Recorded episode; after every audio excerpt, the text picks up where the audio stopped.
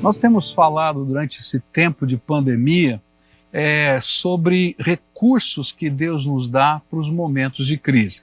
Nós fizemos uma pausa nessa série de mensagens que estamos pregando é, por causa da Páscoa, né? E por sinal foi uma celebração tão gostosa. Eu queria agradecer as milhares de fotos que nós recebemos da ceia do Senhor, da celebração em família. Naturalmente não deu para colocar todas, mas a gente vai, à medida do possível, colocando a sua foto também, para a gente poder dizer: olha, estamos em família celebrando a presença de Jesus. E quero dizer para você que nós batemos um recorde de, de audiência, de assistência na semana passada. Semana passada, mais de um milhão e meio de aparelhos porque não são pessoas, tem mais vezes até mais do que uma pessoa, como a gente viu nas fotos, por trás desses aparelhos, fora a televisão, só por meios da internet, que participaram de alguma ministração da nossa igreja semana passada.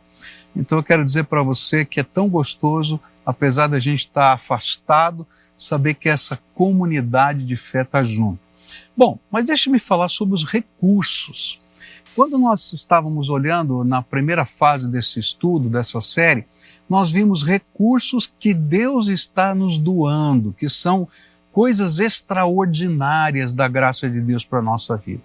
Mas meditando no livro de Hebreus, no capítulo 12, eu pude encontrar uma série de recursos que Deus já colocou em nós, já faz parte da sua vida, e que a gente tem que descobrir e aplicar no dia a dia da nossa vida para enfrentar as crises que estamos enfrentando nos dias de hoje.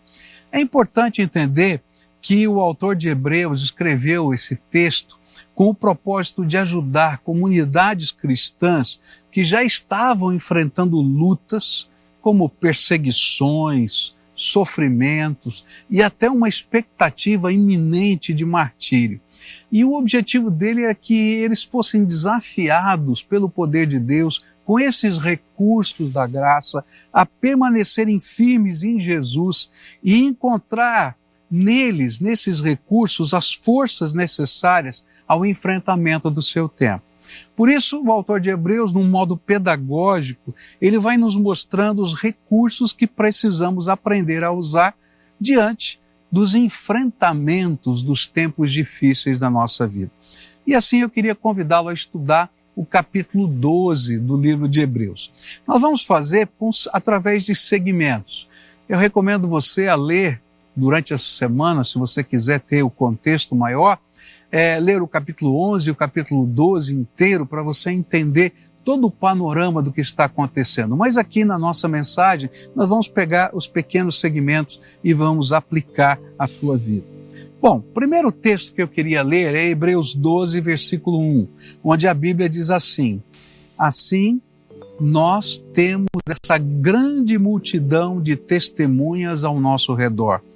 Portanto, Deixemos de lado tudo que nos atrapalha e o pecado que se agarra firmemente em nós e continuemos a correr sem desanimar a corrida marcada para nós. O primeiro recurso que esse texto nos apresenta é o testemunho dos que nos precederam em nossa caminhada de fé e em meio às lutas e aos sofrimentos.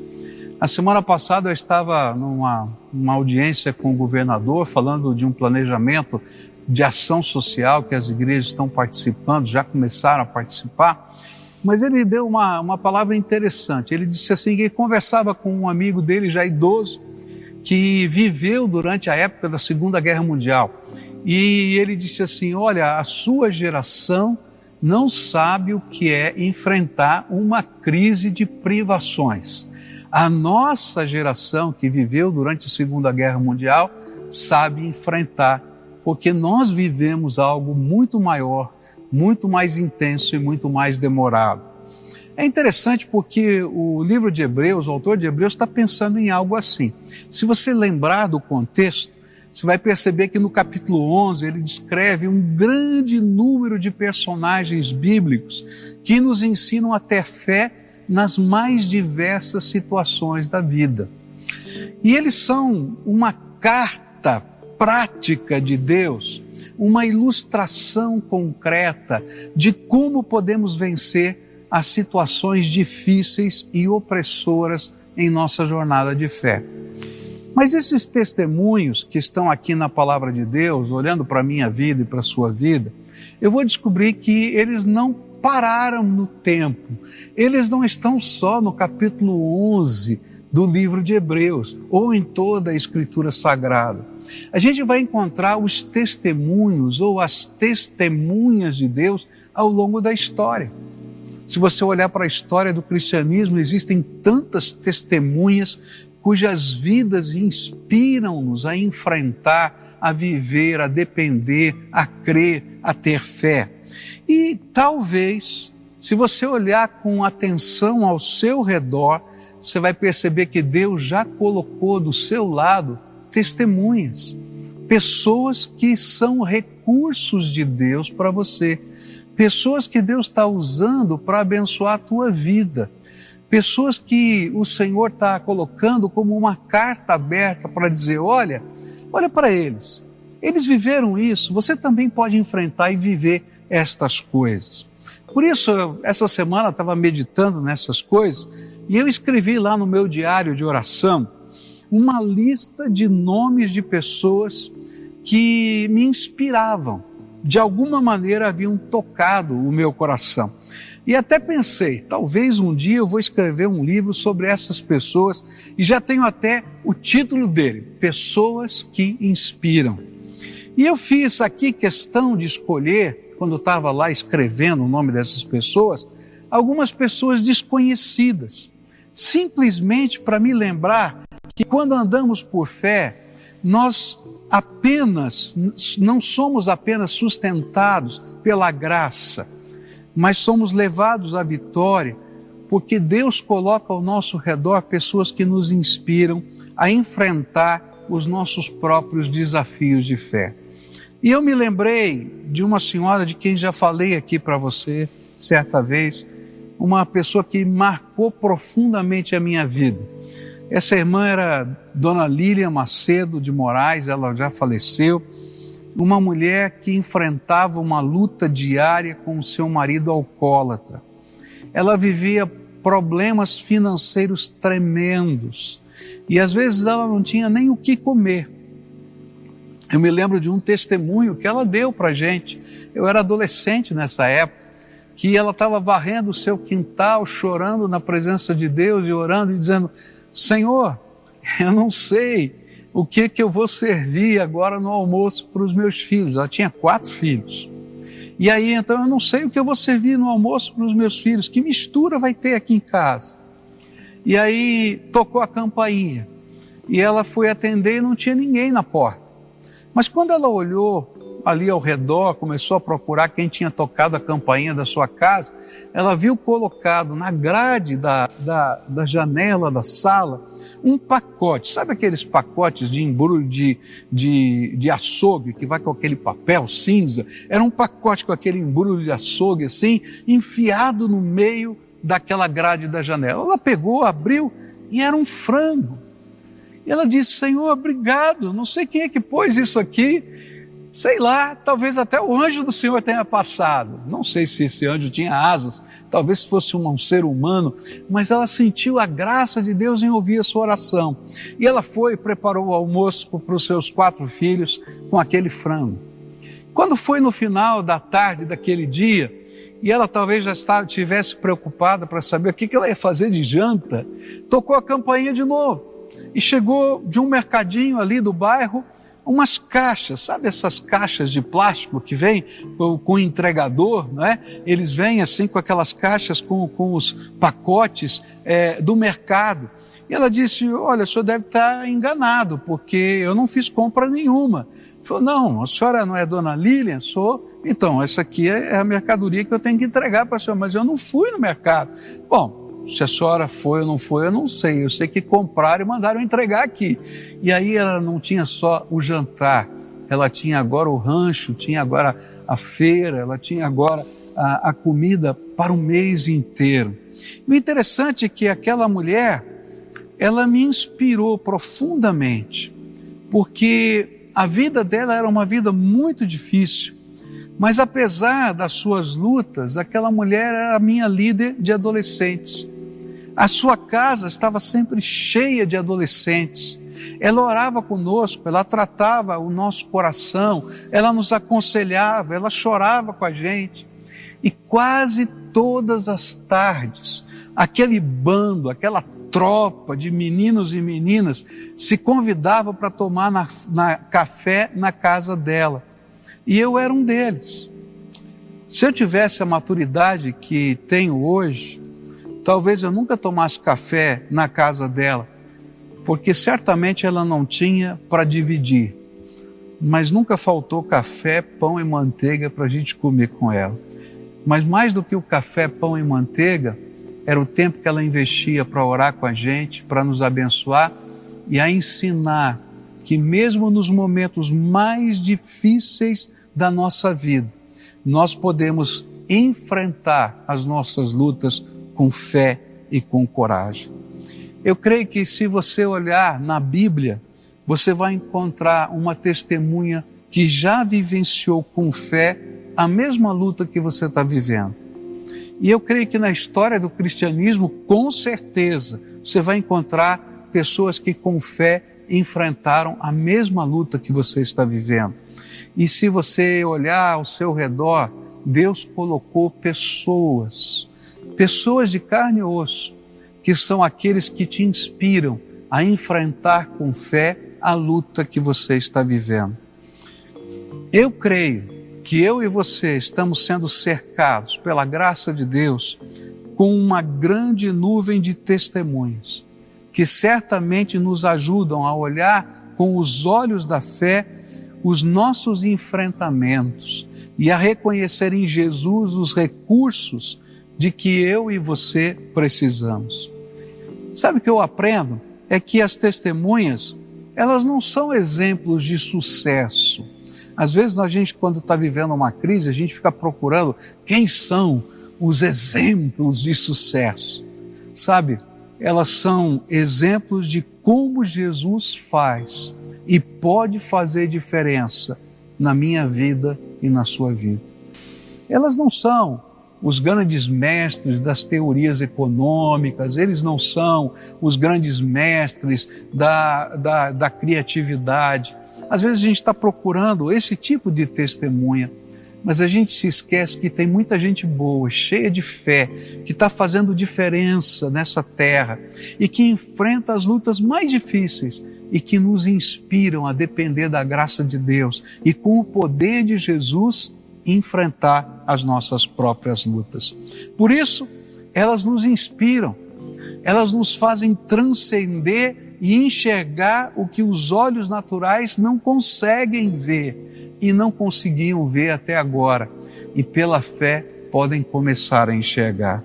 Eu creio que Deus colocou testemunhas do amor dele, do poder dele, de respostas, de métodos, da vida pela fé em tempos de crise, bem ao seu redor, para que você creia na palavra que ele mesmo tem falado ao seu coração.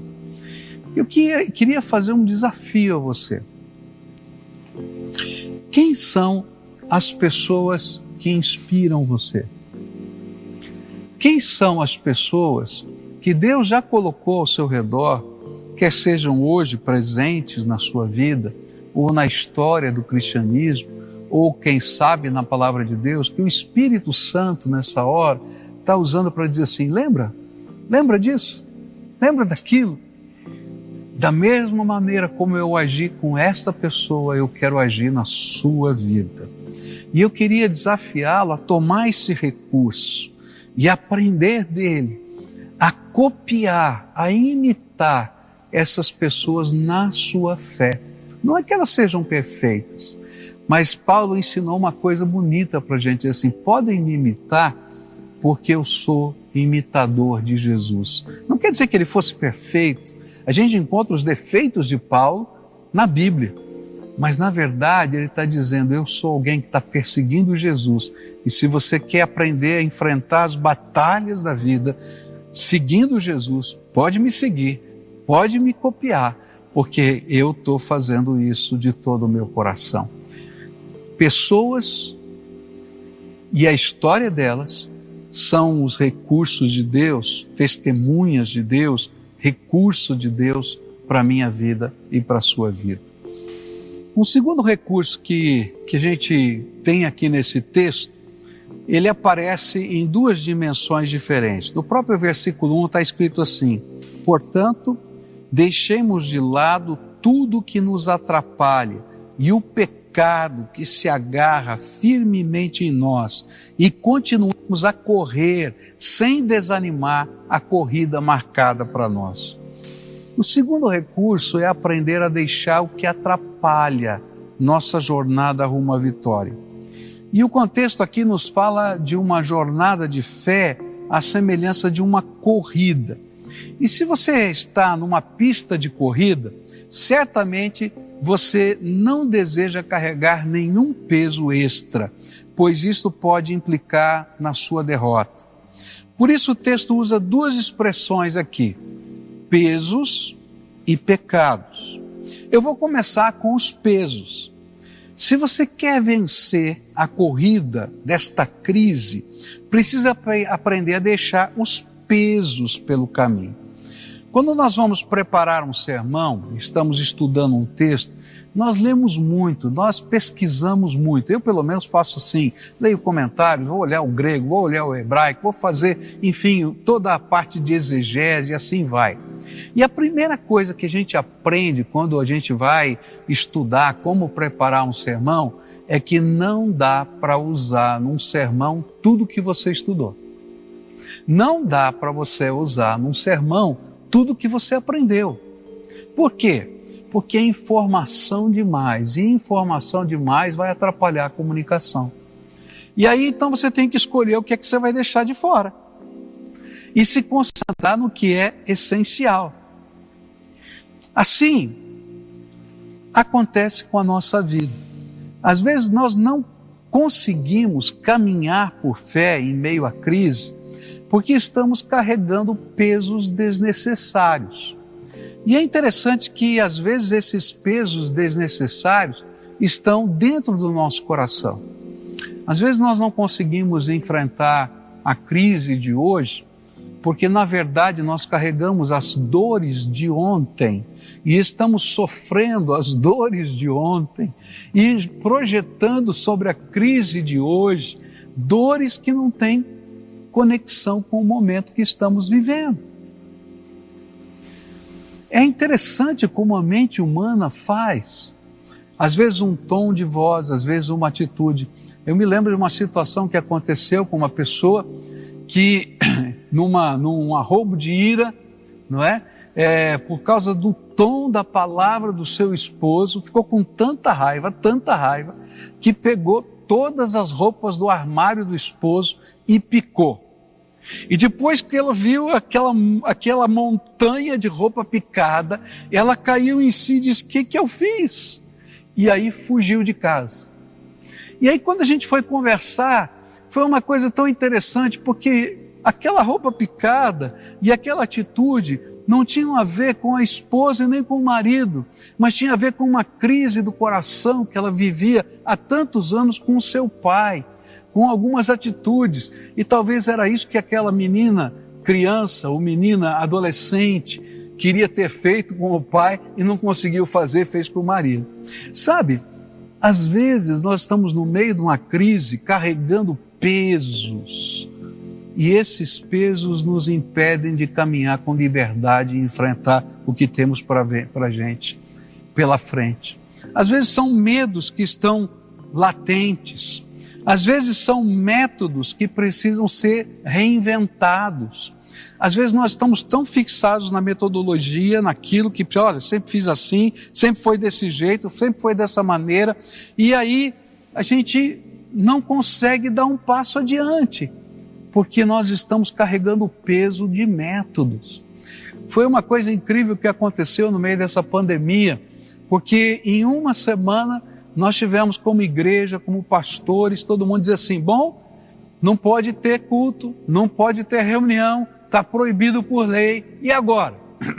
vão parar de ser igreja, vão parar os ministérios, vão fechar.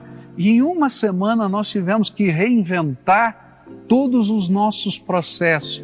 E sabe de uma coisa? Louvado seja Deus, porque a semana passada teve um milhão e meio de pessoas ouvindo a palavra de Deus por meios eletrônicos, que talvez não tivesse acontecido se a gente continuasse só a usar os antigos métodos. Eu não vejo a hora de estar num culto com você. Não entenda errado o que eu estou falando. Eu não vejo a hora. Eu estou esperando o dia que a gente marque um culto especial para todo mundo vir ao mesmo tempo no mesmo culto. Tá? Porque esse negócio também de vir em vários cultos, eu acho que eu vou querer ter uma mega reunião com todo mundo junto. Eu não sei você, mas eu estou querendo, tá? Mas eu quero dizer para você que em determinados momentos da vida a gente tem que se reinventar, não é? E às vezes a gente não consegue se reinventar simplesmente porque a gente carrega pesos de métodos que realmente não querem dizer nada. Às vezes a gente carrega peso interno ainda do coração, que é ter o controle de tudo. E quando surge uma coisa nova, que a gente não tem o controle, a gente entra em desespero simplesmente porque a gente tem um peso dentro da alma, que eu quero ter o controle de todas as coisas. Eu não sei esses são só exemplos. Mas o que eu queria desafiar você a enxergar o seu coração para ver quais são os pesos que você está carregando nesta jornada, que só pode ser vencida pela fé em Jesus Cristo, nosso Senhor. Existem pesos que são exteriores, não só do coração. Quando eu olho para a Bíblia, eu vou descobrir, por exemplo, que Abraão, quando recebeu o chamado de Deus para a sua vida, o Senhor disse: Ó, larga a tua terra e a tua parentela. E sabe, naquele tempo não dá para você contratar um caminhão de mudança ou colocar tua roupa, a tua, a tua casa num container, como às vezes a gente faz e despacha para um determinado lugar. Ele teve que olhar para a sua casa, escolher pouquíssimas coisas que talvez coubessem numa carroça ou, quem sabe, até no lombo de alguns camelos. E com isso dizer: estou indo para a terra que Deus vai me mostrar. Sabe, às vezes nós estamos tão amarrados que nós não conseguimos continuar na jornada da vida, enfrentar a crise, porque a gente não é capaz de entender que muito do que a gente está carregando pela vida é tralha. E que a gente pode viver com menos, e que a gente pode ter o essencial e ser feliz. É, é interessante porque, às vezes, quando a gente vai fazer uma limpeza lá em casa, não é? E, e, eu não sou acumulador, tá? Deixa eu falar isso para você. Mas eu tenho algumas coisas, né, que eu não gosto que ninguém mexa. Então tem lá uns equipamentos eletrônicos que estão lá. Já minha esposa já me perguntou umas dez vezes para que servem aquilo. E eu confesso para você que nem eu sei para que serve aquilo né? porque algumas coisas são, são equipamentos que não têm mais uso, porque simplesmente eles não funcionam mais, ou simplesmente porque eles já estão tão desatualizados que, que não dá nem para você conectar no seu computador, nem, nem você fazer qualquer outra coisa. Mas cada vez que eu olho para aquela gaveta de equipamentos eletrônicos, eu fico pensando, mas e aí? E aí eu estou ficando velho, daqui a pouco vou me aposentar, vou ter que mudar do meu apartamento para um apartamento menor. E eu fico pensando, sabe que vai chegar uma hora que eu vou ter que pegar todas essas traias e dar fim nela, porque elas não são essenciais. Na vida da gente, a gente carrega peso eu vou arrumar um problema que você nem imagina. Domingo, quando minha, agora, hoje, quando a minha mulher estiver assistindo esse sermão, ela vai dizer: agora você vai tirar tudo dessa gaveta. Eu vou ter que resolver esse problema. Sabe, às vezes a gente está carregando tralha que não precisa nessa, na vida. E às vezes a gente está com tanto medo porque nós imaginamos que precisamos de todas as tralhas da vida e quando uma crise vem, a gente tem que aprender a se livrar dos pesos e nos fixarmos no que é essencial. Quais são os pesos exteriores e interiores que você está carregando? Eu vou continuar essa mensagem hoje à noite, vou falar também dos pecados, mas eu queria parar aqui para você fazer uma reflexão e dizer para você o seguinte: no meio dessa crise, Deus colocou pessoas, histórias, personagens da Bíblia que são uma grande nuvem de testemunhas que te inspiram a viver pela fé e a confiar no que Deus vai fazer. Então, nesse tempo, quando vier o medo, o desespero, a angústia, para um pouquinho e olha para aquelas pessoas e aprenda com elas a depender da graça de Deus, porque elas são um recurso inestimável da graça do Senhor. Eu lembrei da tia Lília na minha vida, porque não somente o Senhor supria a sua vida, cuidava da sua casa, mas lhe dava estrutura para ser cuidadora da alma das pessoas e me, me, e me ensinou a amar a ação social, porque eu nunca vi alguém mais focado na ação social do que aquela mulher. E ela levava todo aquele bando de adolescentes para poder servir. Gente que inspira. Quem inspira você? Como você pode dar a volta por cima, não copiando o método, mas copiando a fé que essas pessoas estão lhe ensinando. Segunda coisa, nessa corrida, ninguém vai chegar no final com sucesso e com vitória se não aprender a olhar o que é tralha. A tralha não é necessariamente pecado. A gente vai falar do pecado hoje à noite, mas a tralha é coisa que está amarrando a gente. E sabe, às vezes nós estamos tão amarrados a coisas que não tem sentido. Talvez seja uma hora de a gente parar para pensar o que realmente tem valor aqui. O que é essencial, o que é o mais importante. E aí a gente começa a reorganizar. E lembra que a tralha pode estar no coração e pode estar fora. Às vezes a tralha do coração nos atravanca mais. Nossos medos, os nossos métodos preconcebidos, onde não cabe na nossa mente nada que fuja à cartilha daquilo que eu aprendi, quem sabe, numa universidade, mas que Deus quer te iluminar para você ensinar ao mundo uma coisa nova. Ou quem sabe, a tralha que lhe impede de caminhar na presença de Jesus. Eu queria convidar você daqui a pouquinho a orar junto comigo, como a gente sempre faz. E eu queria desafiar você em dois aspectos. Primeiro, a deixar-se ser inspirado pela graça de Deus. Pessoas que te inspiram. Segundo, a deixar Deus te usar para inspirar pessoas.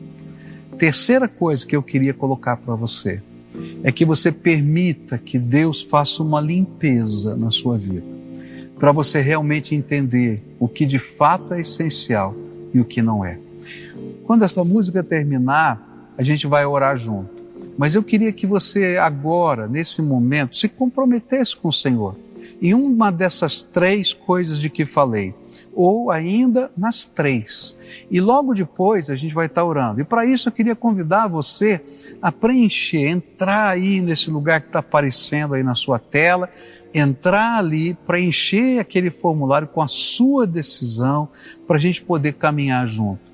Eu quero dizer para você que Deus tem usado essa ferramenta de uma maneira tremenda. Eu fiquei impressionado com o número de pessoas que estão voltando para Jesus através dessa ferramenta. Porque alguns, por causa destas tralhas, se afastaram de Jesus e da sua igreja.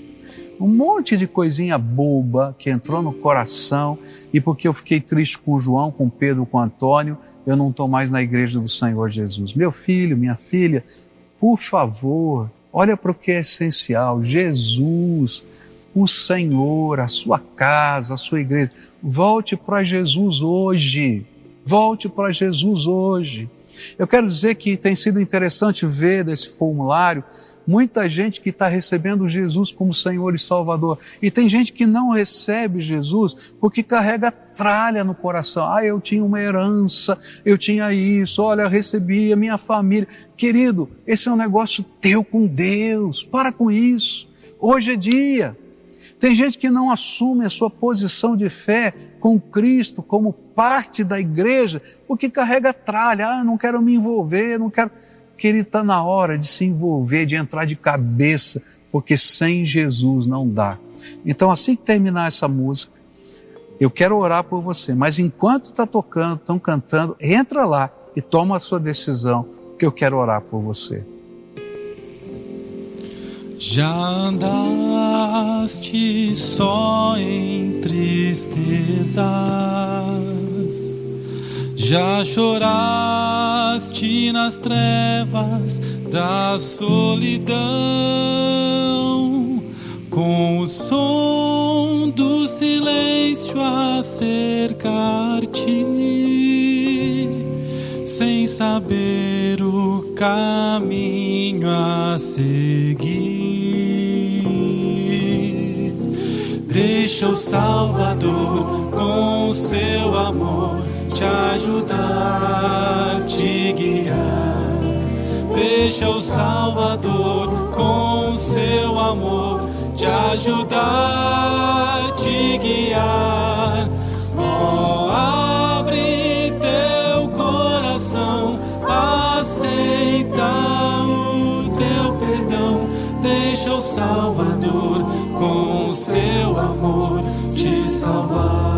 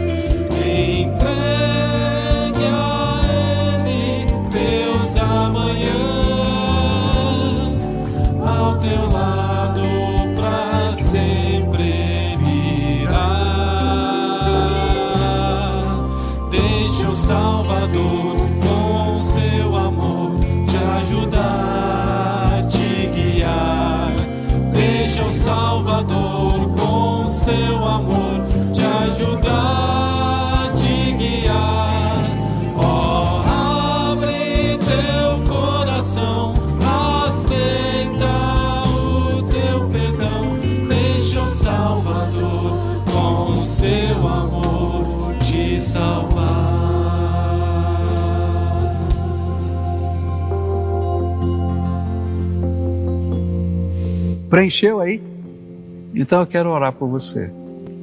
Pai querido, nós estamos falando com pessoas que o Espírito Santo está usando agora o seu poder para tocá-las. E elas estão tomando decisões. Alguns estão dizendo assim: Senhor, me mostra pessoas que me inspirem.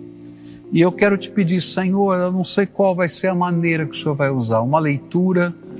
Eu não sei, Senhor, se vai ser uma, uma história contada, uma ilustração, ou quem sabe alguém de carne e osso que vai estar próximo de alguma maneira para inspirar essa pessoa. E eu quero te pedir, Senhor, que a vida de fé e dependência possa, possam trazer vida de fé e dependência nesse coração. Mas eu quero te pedir, Senhor, para alguns mais, transforma essas pessoas em pessoas inspiradoras que, mesmo em meio à crise, enquanto estão enfrentando as suas próprias lutas, possam ministrar no coração de outros, possam, Senhor, levar amor e misericórdia e esperança a outros, possam inspirar pessoas a serem melhores e dependerem mais do Senhor. E eu quero te pedir, Senhor, que nesta hora, aqueles que estão carregando tralhas, Senhor, pesos, e que esses pesos interiores e exteriores estão impedindo, Senhor, de avançarem nessa hora, Pai, em nome de Jesus, ajuda-os a fazer a limpeza. E que nessa hora, Senhor, eles comecem a deixar o Senhor dizer: Isso aqui não é essencial, vamos tirar, vamos tirar, vamos tirar. E sabe, essa é a bênção que nós mais precisamos: a tua companhia, a tua presença e o teu poder. Visita